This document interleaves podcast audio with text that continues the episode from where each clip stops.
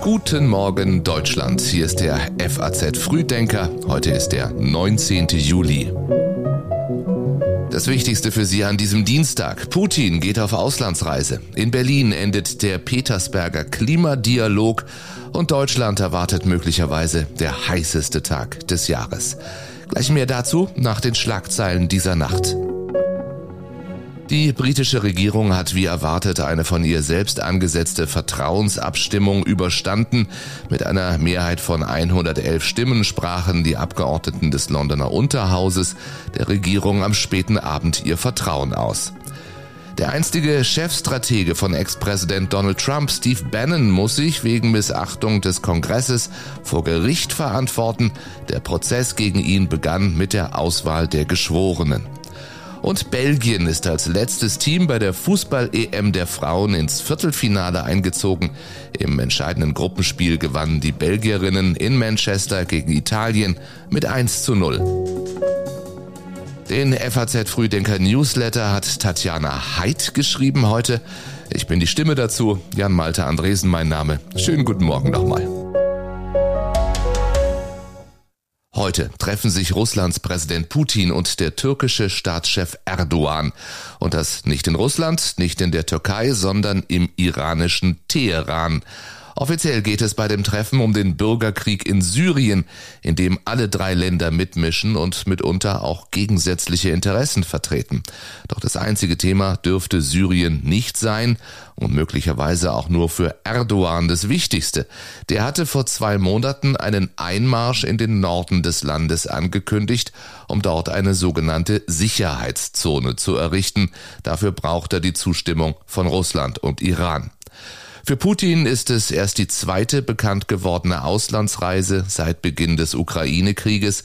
Iran ist für ihn vor allem deswegen interessant, weil es seit Jahren unter dem Druck ausländischer Sanktionen lebt. Gestern hatte Putin die Sanktionen gegen sein Land als Herausforderung bezeichnet, sich allerdings optimistisch gezeigt. Aus Russlands Sicht ist es angesichts der Konfrontation mit dem Westen derzeit wichtiger als früher, die Verbindungen zu allen Ländern zu intensivieren, die in einem Dauerkonflikt mit den Vereinigten Staaten stehen, selbst wenn das Verhältnis zu ihnen, wie im Fall Iran, kompliziert ist. Erst am Wochenende hat der russische Botschafter in Teheran der Islamischen Republik vorgeworfen, mehrere hundert Millionen Dollar Verbindlichkeiten nicht zu begleichen. Weitere teure Waffenkäufe Irans in Russland rücken damit in die Ferne. Allerdings tut sich in Rüstungsfragen erstmals die Möglichkeit eines Verhältnisses auf Gegenseitigkeit auf. So ließen die USA ja verlauten, man habe sichere Informationen darüber, dass Russland von Iran Drohnen erwerben wolle. Iran dementierte das halbherzig. In der EU gibt es Unmut. Viktor Orban rückt von den Strafmaßnahmen gegen Russland ab. Der EU-Außenbeauftragte Josep Borrell verteidigt sie, doch eine gewisse Sanktionsmüdigkeit macht sich breit. Der ungarische Präsident Orban hatte heftig auf die Sanktionen geschimpft. Ich muss sagen, dass ich zuerst dachte, wir hätten uns selbst ins Knie geschossen. Aber jetzt ist klar, dass sich die europäische Wirtschaft selbst in die Lungen geschossen hat und wir sehen überall, wie sie nach Luft schnappt. Das sagte Orban in seiner wöchentlichen Radioshow am Freitag. Damit könnte er einen Nerv getroffen haben. Gestern berieten die EU-Außenminister zwar über das nächste Sanktionspaket, das unter anderem Schlupflöcher in den vorhandenen Paketen schließen soll, aber wegen des geringeren Anspruchs soll es nicht als siebtes Sanktionspaket gelten. Darin könnte man einen Hinweis auf beginnende Sanktionsmüdigkeit sehen. In den Mitgliedstaaten dreht sich die öffentliche Debatte mittlerweile um die hohe Inflation und die Frage, ob Russland überhaupt noch Gas liefern wird. Der Krieg als solcher rückt langsam in den Hintergrund. In einer repräsentativen McKinsey-Umfrage gaben 48 Prozent der Befragten die Inflation als ihre größte Sorge an, den Krieg dagegen nur 24 Prozent. Heute endet der Petersberger Klimadialog. Das Treffen in Berlin soll die Weltklimakonferenz im November vorbereiten. Bereits gestern hat die Bundesregierung Überlegungen zu einem Klimaschutzschirm für arme, von den Folgen der Erderwärmung bedrohte Länder vorgestellt. In Deutschland haben wir schon zu Beginn dieser Legislaturperiode gesagt, dieses Jahrzehnt wird das Jahrzehnt der Transformation, das Jahrzehnt, in dem wir das Fundament errichten für eine CO2-neutrale Wirtschaft. Putins brutaler Angriffskrieg gegen die Ukraine, sein Einsatz von Energie als Waffe, die rasant steigenden Energiepreise, all das bestärkt uns nur in diesem Ziel. Sagt Kanzler Scholz. Die Ergebnisse des Klimadialogs sollen heute Mittag um 13 Uhr dann offiziell bekannt gegeben werden. Auch in Deutschland hat der vom Menschen verursachte Treibhauseffekt bereits erhebliche Kosten verursacht. Laut einer von den Bundesministerien für Umwelt und Wirtschaft beim Wirtschaftsforschungsunternehmen Prognos beauftragten Studie belaufen sich die Gesamtschäden wegen Extremwetterereignissen in den vergangenen 20 Jahren auf fast 145 Milliarden Euro. Das entspricht mindestens 6,5 Milliarden Euro jährlich. Ja, und wie zur Bestätigung wird es heute nochmal heißer. Der deutsche Wetterdienst erwartet im Westen und Südwesten Deutschlands vereinzelt Temperaturen von 40 Grad. Die Deutsche Bahn hat eine Sonderkulanzregel in Aussicht gestellt. Bahnkunden, die wegen der Hitze heute oder morgen auf ihre Fahrt verzichten möchten, können ihre bereits gebuchten Tickets für den Fernverkehr bis einschließlich Mittwoch kommende Woche nutzen. Unterdessen sind die Feuer in Südeuropa noch immer nicht im Griff Hohe Temperaturen und starke Winde erschweren die Löscharbeiten. Auch in der sächsischen Schweiz brannten gestern 2500 Quadratmeter Wald. Dieser Brand konnte zwar eingedämmt werden, dennoch wird die Waldbrandgefahr in den nächsten Tagen nicht nur in Sachsen wohl weiter steigen.